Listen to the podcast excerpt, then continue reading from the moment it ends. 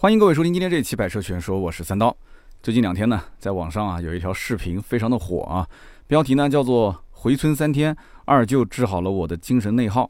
其实这个视频的内容非常的简单啊，就是把一个他二舅在农村几十年的生活这个故事呢浓缩成了一个小短片。那么据说在网上是感动了无数人啊，很多的官媒转发，KOL 在转发。那么这条短片我也看了啊，一会儿在节目最后呢，跟大家来在身边事环节分享一下我的感受。那么咱们呢节目的前半段先聊聊车，大家也看到标题了啊。其实，在我们的汽车圈里面有一个现象，那么就是大 V 呢都喜欢拍一些豪车啊，或者是主流车型。那么往往很多的一些不太知名的品牌啊，或者说售价比较便宜，看上去不是那么高级的车呢，呃，很多大 V 不太喜欢去聊，不太喜欢去拍。但是呢，这些车型在很多的十八线的小村镇里面，其实非常的常见。那么，其实很多大 V 也是经常会自驾啊，或者是参加活动去一些小村镇啊，呃，他其实也能看到，但是他仍然还是不选择去说这些车。那这些呢，我们也可以理解，因为什么呢？大部分的汽车媒体其实主要生活在一二线城市，对吧？那你像我在南京，其实也算是个准一线啊，一个二线城市。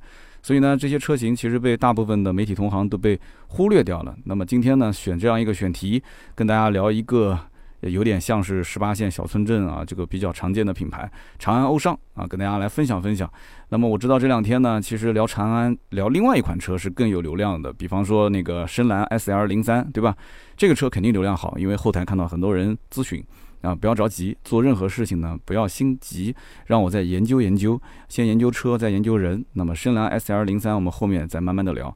今天呢，我们就像是看这个二舅视频一样啊，我们来看一看长安欧尚这个车的过去、现在啊，或者说它的未来。那么长安集团的旗下到底有多少个子品牌？长安欧尚。它之前不是面包车吗？哎，现在怎么成了一个啊这个私家车、乘用车？那么目前在售的欧尚 X 五，还有欧尚 Z 六啊，刚刚上市的这个车，它的售价其实跟自家长安亲兄弟的价格差不多。那为什么要买它呢？什么人买它呢？今天这期节目我们可以好好的来聊一聊。首先呢，我们先跟大家说一下长安集团的一个关系网。其实很多人，我相信，如果是十来万块钱看国产车，呃，你看比亚迪呀。看吉利啊，看奇瑞啊，长安应该多数会拿过来做对比，是吧？长安毕竟 SUV 车型卖的还是不错的，是不是？包括长城啊、哈弗，这个你也不能忘掉。长城、哈弗的 H 六卖的非常好，但是 CS 七五 Plus 有一段时间的销量甚至超过了哈弗的 H 六，哈弗 H 六常年都是销量冠军啊。所以长安这两年其实 SUV 卖的不错啊，还有包括 CS 五五 Plus，包括 UNI 系列啊、UNI K 啊、UNI T 啊、UNI V 啊这些车。那么其实这个只是长安众多子品牌当中的一个而已，它是属于长安乘用车啊，包含 CS 系列啊，包括 UNI 系列啊，包括这个逸动啊、瑞城啊这些。那么目前来讲，长安所有子品牌里面，那当然是这个系列它的销量最大，也是老百姓最熟悉的啊。我们一个一个往后说，其实长安的子品牌还有很多。那么说了一个最热门的，我们再说一个最冷门的。啊，这个牌子叫做南方迪马啊，这个也是长安集团下面的南方迪马，这是什么车？没听过这个牌子是吧？那我估计听友里面如果是有从事特种行业的从业人员，呃，也许会听说过这个品牌是做什么的呢？主要是做消防车。哎，如果我问你，你们家门口这个消防车是什么牌子？好像还真没注意过是吧？它主要生产消防车、呃，高空作业车、压缩垃圾车、运钞车。那么虽然说像这种车辆呢，可能它的销量啊不像那个普通的乘用车那么大，但是它客户稳定啊，对不对？只要一个大客户搞定了，那全部采购这个全国网点铺货，那客户很稳定，价格也很稳定。那我估计呢，利润啊大概率也是很稳定的。那么长安集团还曾经拥有过什么呢？啊，长安的 PSA，长安 PSA。那有人讲这不东风雪铁龙吗？怎么还有长安？哎，你可能忘了一个牌子是吧？这个牌子叫做。D.S. 雪铁龙的高端品牌，哎，在这个长安旗下，长安 P.S. 那么很多人见过啊，很多人听过，但是我相信大多数人是没有买过的。这个 D.S. 呢，年年都亏损，所以长安呢有段时间也是急于甩锅，想把它卖掉。哎，好不容易在二零二零年，也就是前年，前年的五月份啊，迎来了接盘侠。接盘侠是谁呢？深圳宝能，宝能集团接盘。宝能的新闻在前两年，其实各大新闻平台也都能刷得到。宝能当时不但是收了 DS，也接手了观致汽车。不过呢，观致跟这个 DS 两个牌子现在可能都要面临退市的风险啊。DS 呢是被网友调侃成为。就是唯一一个连限量版车型都卖不出去的品牌，哈哈。然后这个观致呢，我曾经拍过视频，对吧？我当时有一个台词嘛，也是网友调侃的嘛：山是山，川是川，漂移还得观致三，泥是泥，土是土，越野还得观致五。那为什么这么说呢？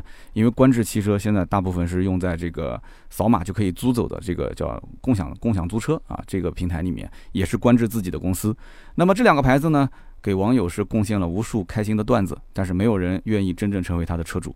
那么长安集团还有什么车呢？它还有商用车系列，包含这个长安的凯程、长安的跨越两个品牌。那实际上 logo 都是一样的。你要不说，很多人都不知道这还有两个系列啊。长安我不就是想买一个面包车吗？想买个皮卡，想买个轻卡，对比一下，发现哦，拉货回本的啊，除了五菱，还有长安，它就是可能作为很多的商用车用户关注的一个牌子，大部分老百姓也不知道。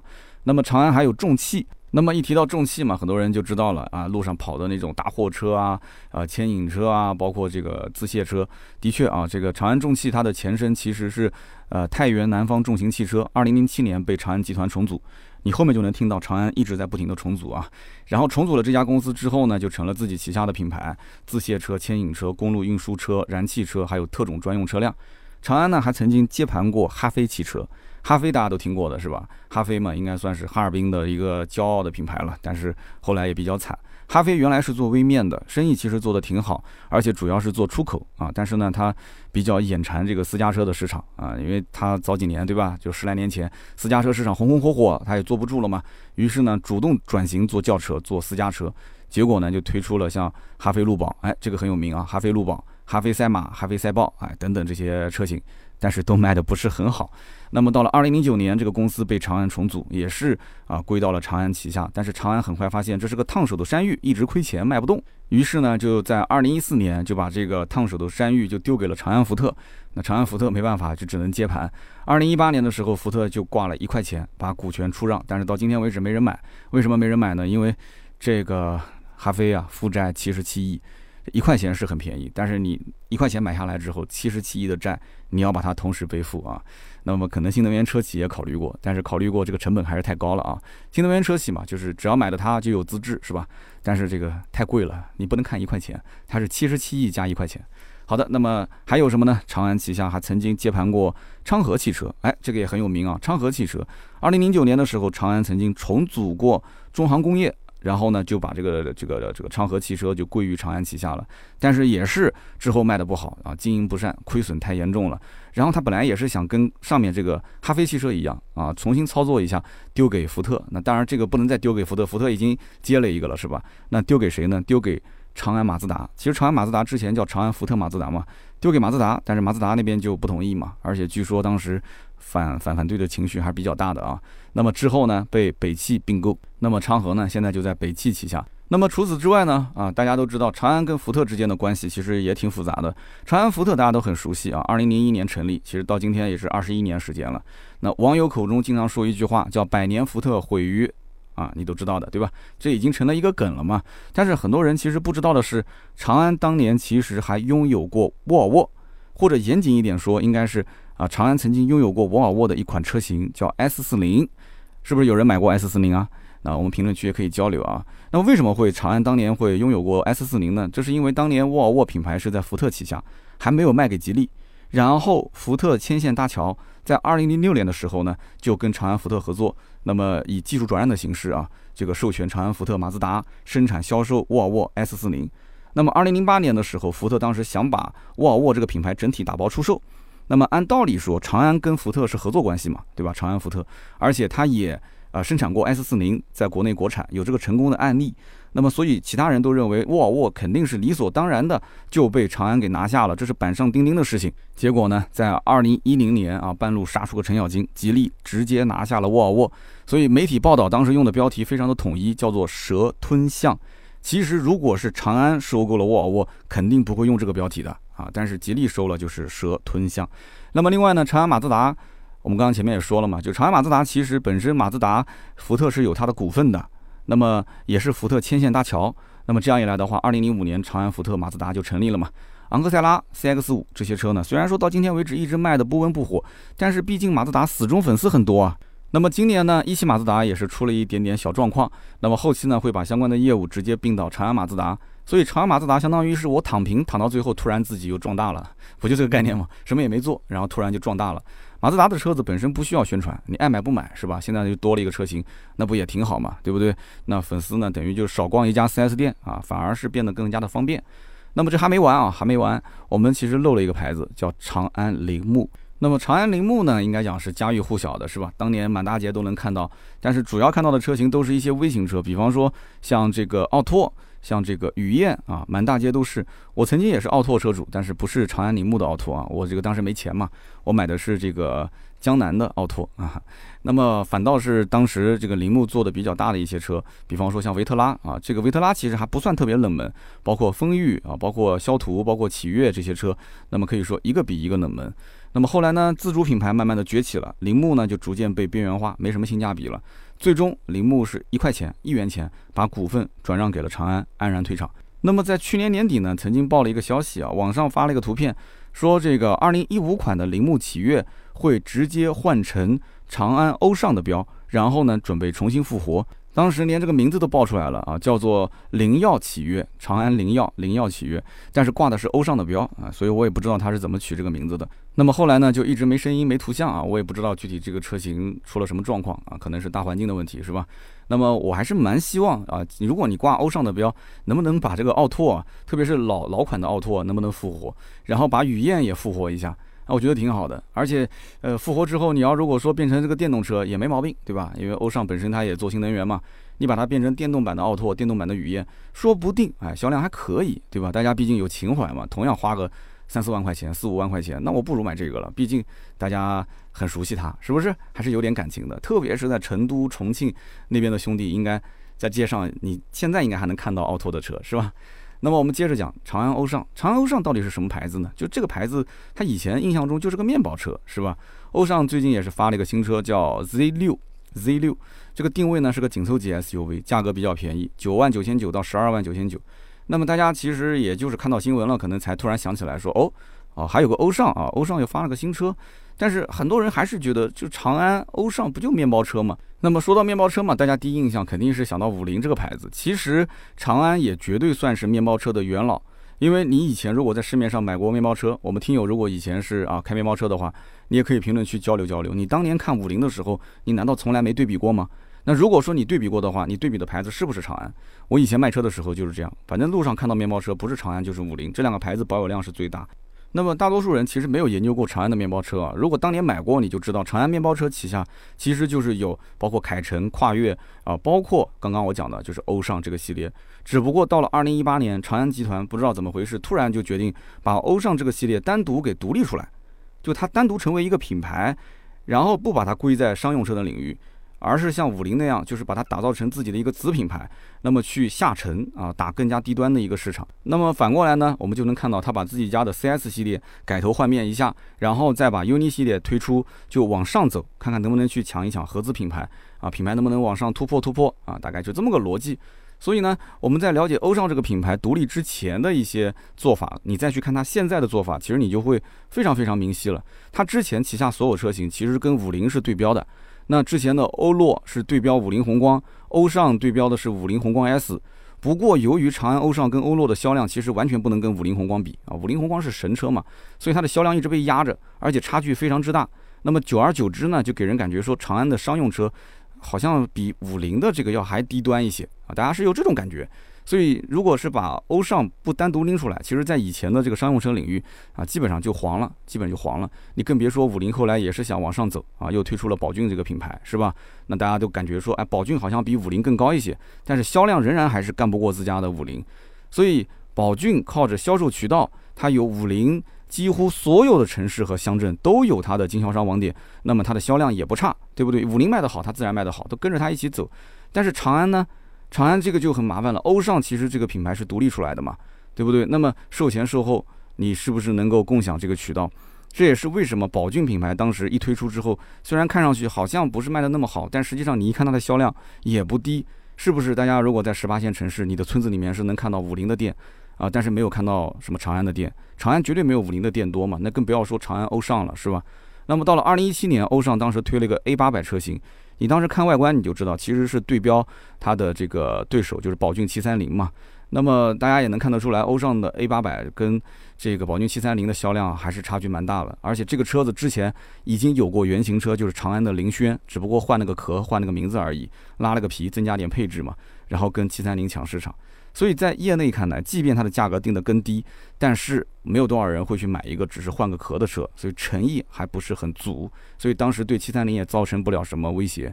而且那个时候，长安整个在乘用车上的口碑，应该说还是赶不上五菱的。那么，所以不少消费者就哪怕便宜嘛，你配置高嘛，我也不太考虑。因为乘用车市场真的不是像这个拉货回本的面包车，说你的空间搞大一点，反正我拉货回本是吧？我也不怕。而这个乘用车市场其实逻辑不完全是这样，所以欧尚品牌其实在那个时候很尴尬，高不成低不就的是吧？既不能向乘用车市场去突破，又不甘心只做这个商用车。那么一直到二零一八年，长安终于决定说把这个欧尚品牌独立出来，然后主打一个相对比较呃廉价啊、呃性价比的这样的一个市场。然后之前的商用市场退出，进入到这个民用乘用车领域。那么从目前来看的话，这步棋其实走的是对的啊。这个牌子呢，虽然说不是那么高端，但是呢，你打一打这个低价位的市场，还是有那么一些销量。如果放在商用车市场，那基本就黄了。那么目前来看呢，这个欧尚系列它只有 SUV 跟 MPV 两个领域的产品。你要说卖的比较好的呢，欧尚 X 五应该算是这个品牌里面销量的一个顶梁柱啊，卖的非常不错。那么你注意啊，这个 X 五不是宝马 X 五，所以你以后跟人提。这个哎，我买什么车？买这个叉五，你要把这个话说全了，要不然的话呢，可能有的人说这个叉五，他稍微懂点车，你买的是欧尚叉五嘛？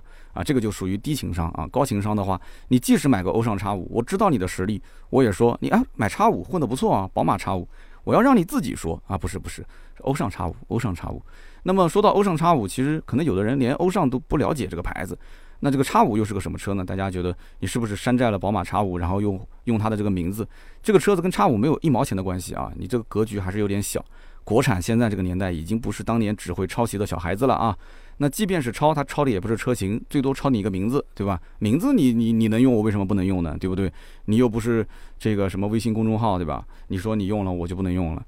所以呢，这个不叫抄袭，这个只能说叫借鉴。那到了现在这个年代，对吧？大家第一眼看到欧尚的 X 五这个车，可能在一二线，包括三线一些城市的人，还是觉得说，嗯，不是我喜欢的类型啊。比方说这个玛莎拉蒂的前脸，很多人一看就觉得说这不是我的菜。包括他用的这个英文也很有意思啊，欧尚的尚，汉语拼音大家应该知道，应该 S H A N G 嘛。但是呢，它的这个英文是 O S H A N，欧尚，欧善，欧善啊，这个应该读善是吧？它没有那个 G。所以我也不知道这个英文是谁发明的，可能领导拍板的，对吧？下面人也不敢说。那么上面还有一个大大的红色的 S 的标，哇，这个 S 的标也是的。那么奥迪的性能车车主看到可能都害怕。那实际这个车加速呢，七秒多，七秒多，其实在这个级别紧凑级 SUV 里面也不算太拉胯啊。但是呢，开起来的时候你还能听到它的模拟的声浪，哎，这个有意思了，是吧？那车主可以在车里面独自一人享受这个虚假的呻吟，安安静静的去炸街。啊，不影响村里的父老乡亲，挺好啊。那么我们还是说回正题，欧尚 X 五是定位紧凑级 SUV，售价六万九千九到十万九千九。哎，很多的我们听友一听，觉得说这个价格还挺便宜的啊。我告诉你，不仅便宜，而且这车还大。除了这个看上去这车感觉好像轻飘飘的，反正你开一下你就知道了。反正你看上去就是大。那有些人对这个牌子不熟悉，会觉得说，哎，我花了这个钱，你说便宜吧，确实也就是个飞度的钱，甚至比飞度还便宜。但是呢，会不会贪小便宜吃大亏呢？啊，到底能不能买呢？那我这样子啊，我直接跟你说销量。最近一年，也就是二零二一年的六月份到二零二二年的六月份，长安欧尚 X 五这个车卖了多少台？卖了十二点六万多台，十二万六千多台，什么概念？也就是说一个月卖一万多台，这个销量仅次于本田皓影跟丰田的威兰达，比大众的途岳、吉利的星越 R 卖的还要好，是不是很夸张？其实我看到这个销量，我也是很惊讶，尤其是今年一月份，这个车单月的销量竟然有一万六千多台。你可以自己在网上搜这个车销量啊，真的是让你非常惊讶。那么很多人都想不到这个事情，我也想不到。我在想，这车在路上也没见过这么冷门的车，怎么会出现这样的一个销量？是不是他也没做租赁啊，对吧？也不是什么网约车啊。我跟你说，真的很多人没想到。但是这一点让我感觉有点像什么呢？就像大家都想不到拼多多会突然崛起一样。那么很多人就突然到了后面马后炮了嘛？专家就分析。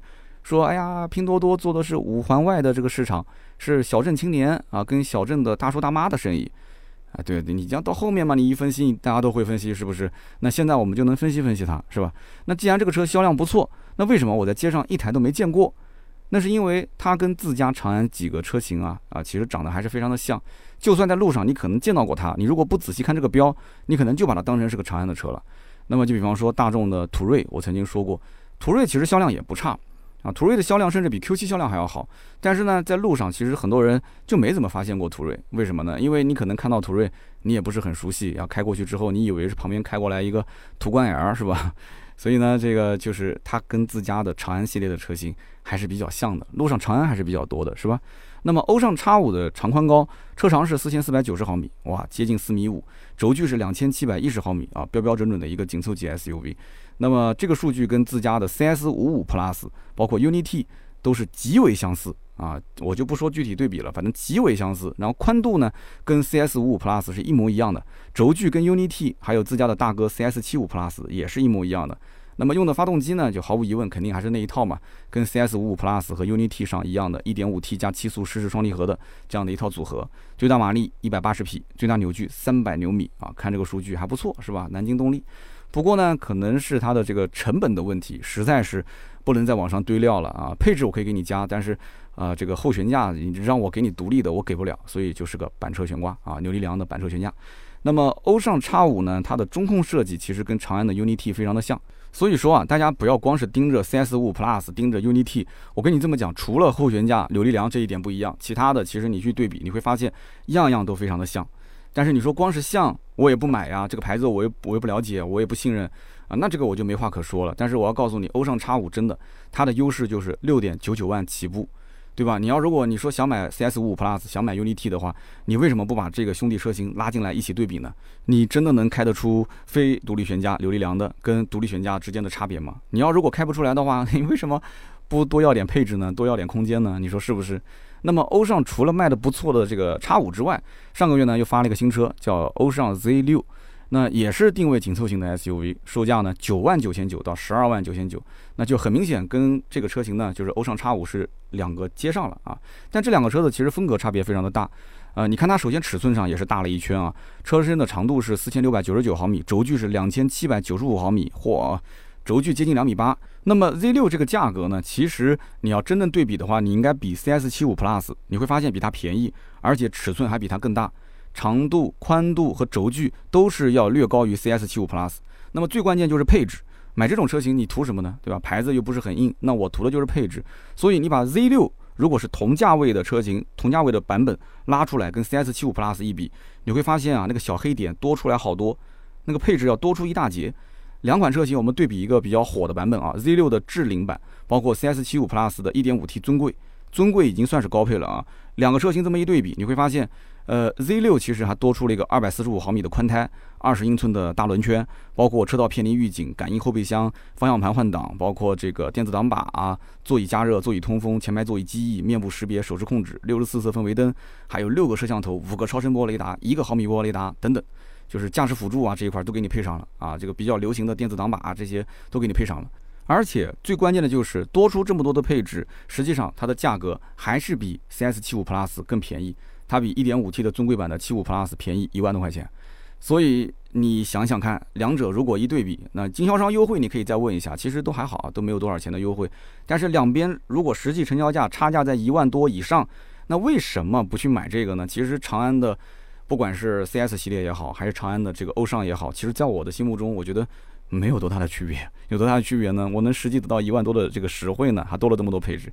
但是呢，我相信其实不同的城市的人看 CS 系列和看这个欧尚系列还是会有比较大的差异。这就跟我之前在节目当中说过一个故事啊，当时说到有一个人，他之前是在北京开连锁店的，然后他的连锁店里面卖了一款睡衣，定价大概是五百多块钱吧，在北京卖的非常好。然后呢，他就想在河南的一个小县城里面开一个连锁店。呃，想试试水，能不能做这个下沉市场？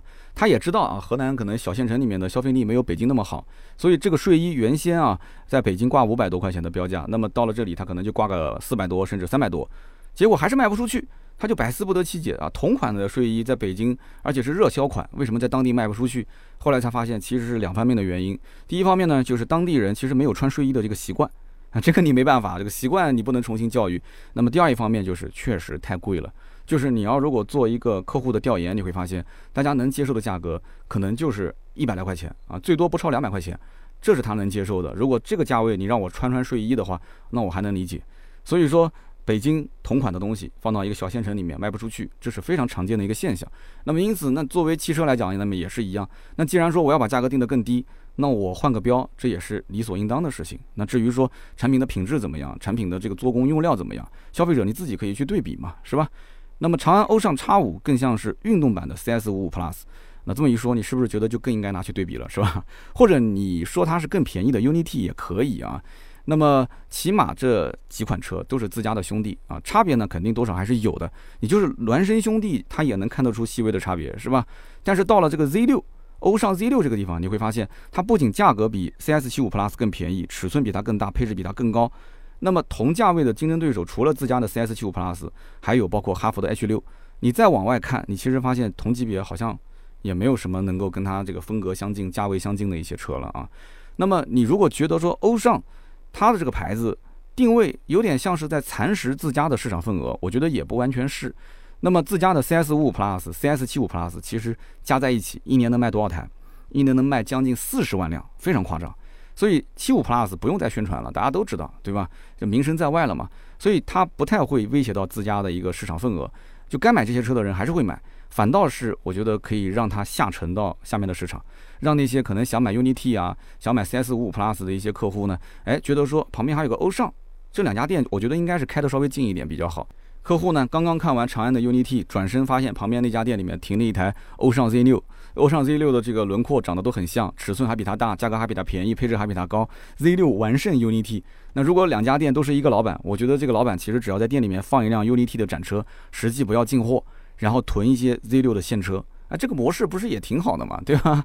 那么 Z 六其实也会吸不少的这个哈佛的客户啊，吸引不少哈佛客户，因为哈佛它有这个赤兔嘛，赤兔其实走的也是性价比，它的定位其实跟欧尚 X 五，包括我们刚刚讲 UNI-T 这种设计风格是比较像的，但是欧尚 X 五对比下来仍然还是配置高，而且还加了个套件，就是很明显它会跟赤兔比呢，看上去运动一些。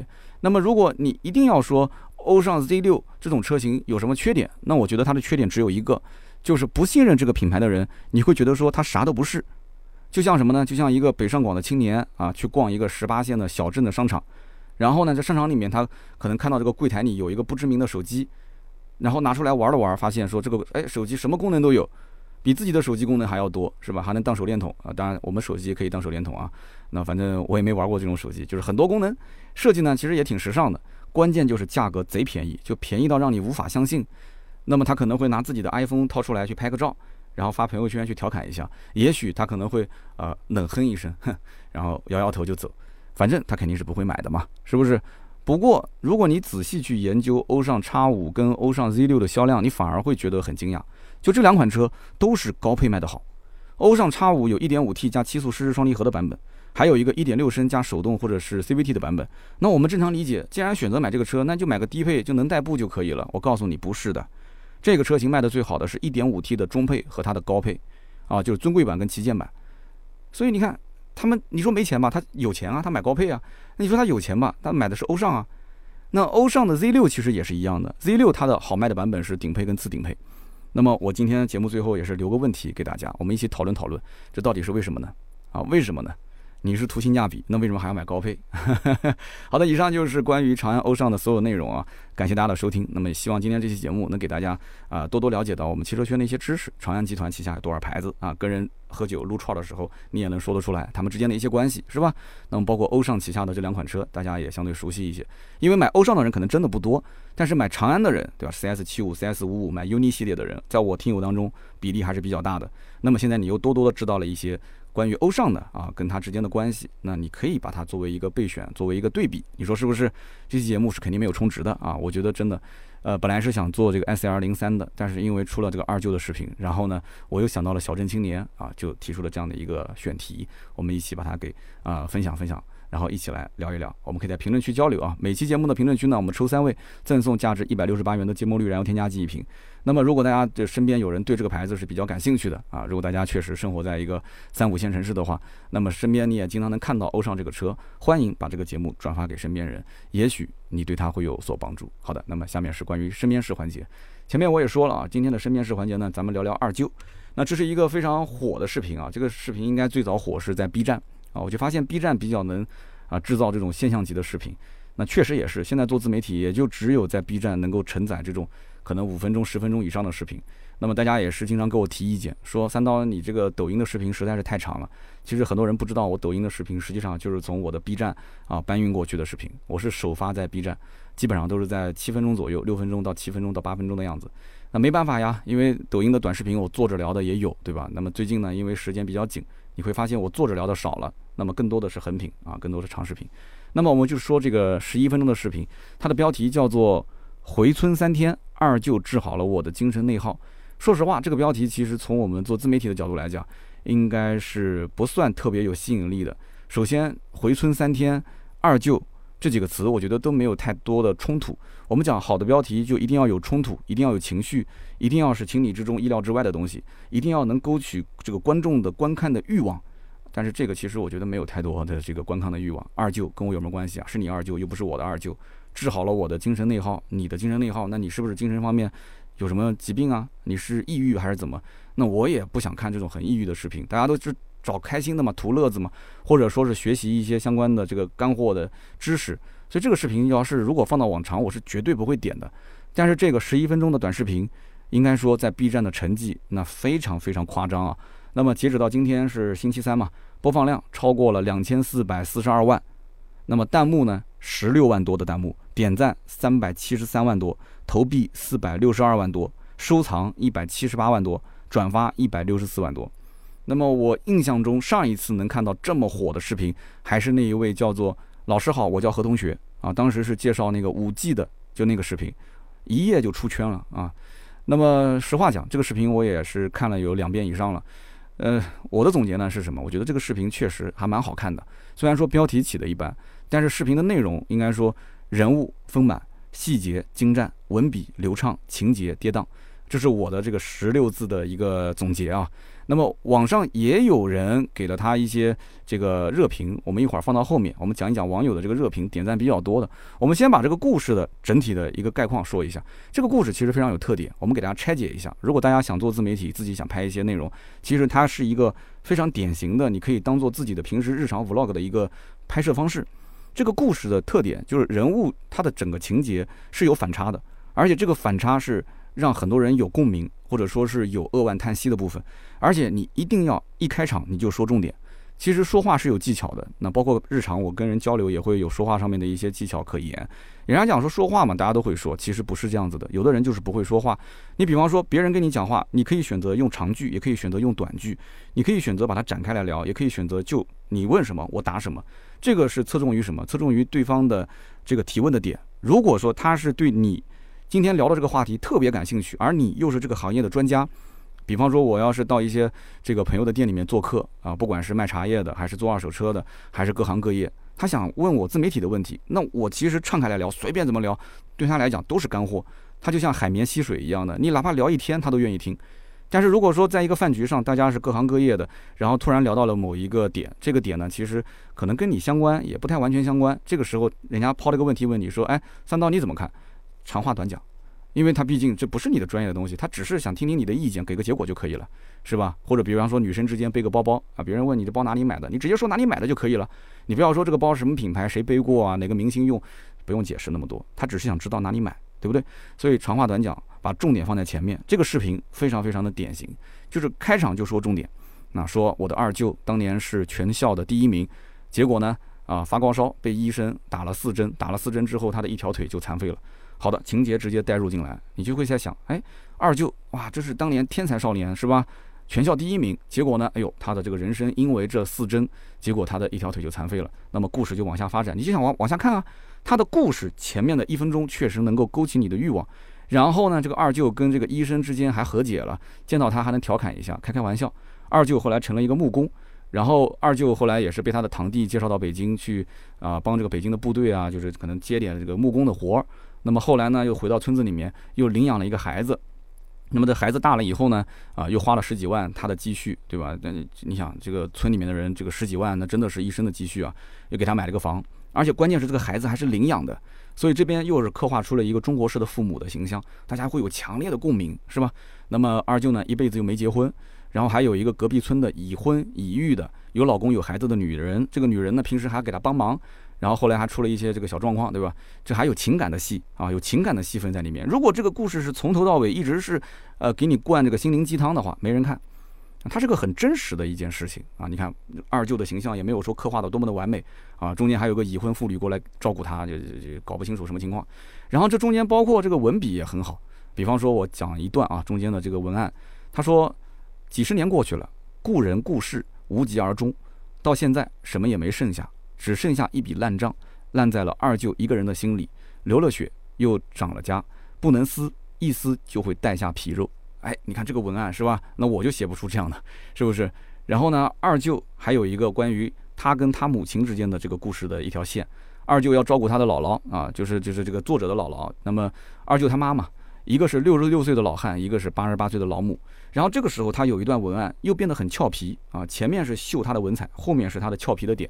他说什么呢？他说姥姥走了二十步就得歇下做个十秒钟，二舅走个二十步就要落后姥姥三米。那么这三米。正好需要十秒钟，这么默契的走位配合，上一次看到还是乔丹跟皮蓬身上。那么乔丹喜欢给皮蓬送超跑，二舅喜欢给姥姥做面条。哎，当时还配了一个二舅这个拉面条的一个镜头，所以整个的这个画面、情节、脚本、文案可以说是精雕细琢。它每一个画面绝对不可能是一个人拍的，绝对是一个团队。而且这里面是肯定是反复沟通了很多遍，而且这个拍摄的周期应该是很长，有白天有晚上，有户外有室内，有二舅配合他，比方说锯木头啊啊，包括给邻居去修这个修那个，而且很多的分镜头，所以说这条片子投入的精力之大，而且文案的这个可以说啊精雕细琢，可能不是一个人做，可能是背后有很多人操刀，他用的心思之多。我觉得都是我们作为自媒体值得学习的，包括每一个人，你想在互联网上能够你的作品被更多人认可，这都是可以学习的。然后到后面就开始说啊，介绍整个的这个二舅的一个人设，往外去外延，怎么去外延呢？就是把他的这个个体放到群体里面，全村人都需要他啊。二舅什么都会修，是吧？然后全村的人还找了他，还包括算命，是不是？那么就不管是电器也好，木头也好，还是家里面的水龙头也好，哎，都是二舅帮他们去修的，就大家需要他。这就是二舅的人生。那么毫无疑问，到最后一两分钟的时间，就要开始给他升华一下。怎么升华呢？说二舅如果说当年考上了大学，那么就这样一句话往后，你不用说了嘛，后面肯定是升华。二舅会怎样？那么形成一个强烈的对比，引发大家的情绪，引发大家的共鸣。啊，是啊，一个当年全校第一、全年级第一的这个二舅，现在成了一个。对吧？没有头发的，而且瘸着个腿，然后呢，给大家去修东西的一个平凡的村里面的老人，大家就会感慨，对不对？就开始引以为戒，或者说以此为镜，来照一照自己的生活、自己的处境。那么最后他就说了嘛，就是这个作者讲，那不是说人生要去胡一把好牌，而是要打好一把烂牌啊，升华一下结束。那么这条视频其实点赞最多的一条评论是什么啊？是这样的，他是说。这一期视频的文案真是看几遍也看不够，堪称是一种冷峻的幽默感，看似是置身事外，淡淡的讲述，偶尔开个玩笑穿插其间，文字的背后的情感却足以动人至落泪。那么配合上几乎不加额外修饰的镜头画面，这一部视频便不再是普通的视频，更像是一部微缩的纪录片，一场时长极短的电影，似乎有些乏善可陈，匆匆而过，转眼就迎来结束了。这又何其像一个人的普通一生？哎，你看这个也是很有文采的啊。其实大家如果看影评的话，你到那个豆瓣上面呢，基本上全是这种，就是大段的排比句，而且各种前面的前缀非常长的一个修辞。这个我说实话，我我我学不来，我真学不来。但这个视频呢，我在微博上，因为大家都知道我在微博天天发啊，天天看微博的一些内容。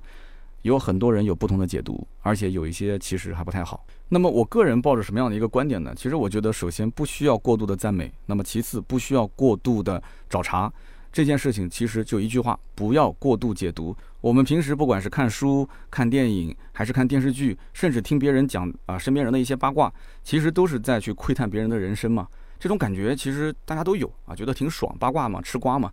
但是呢，你能不能从中去？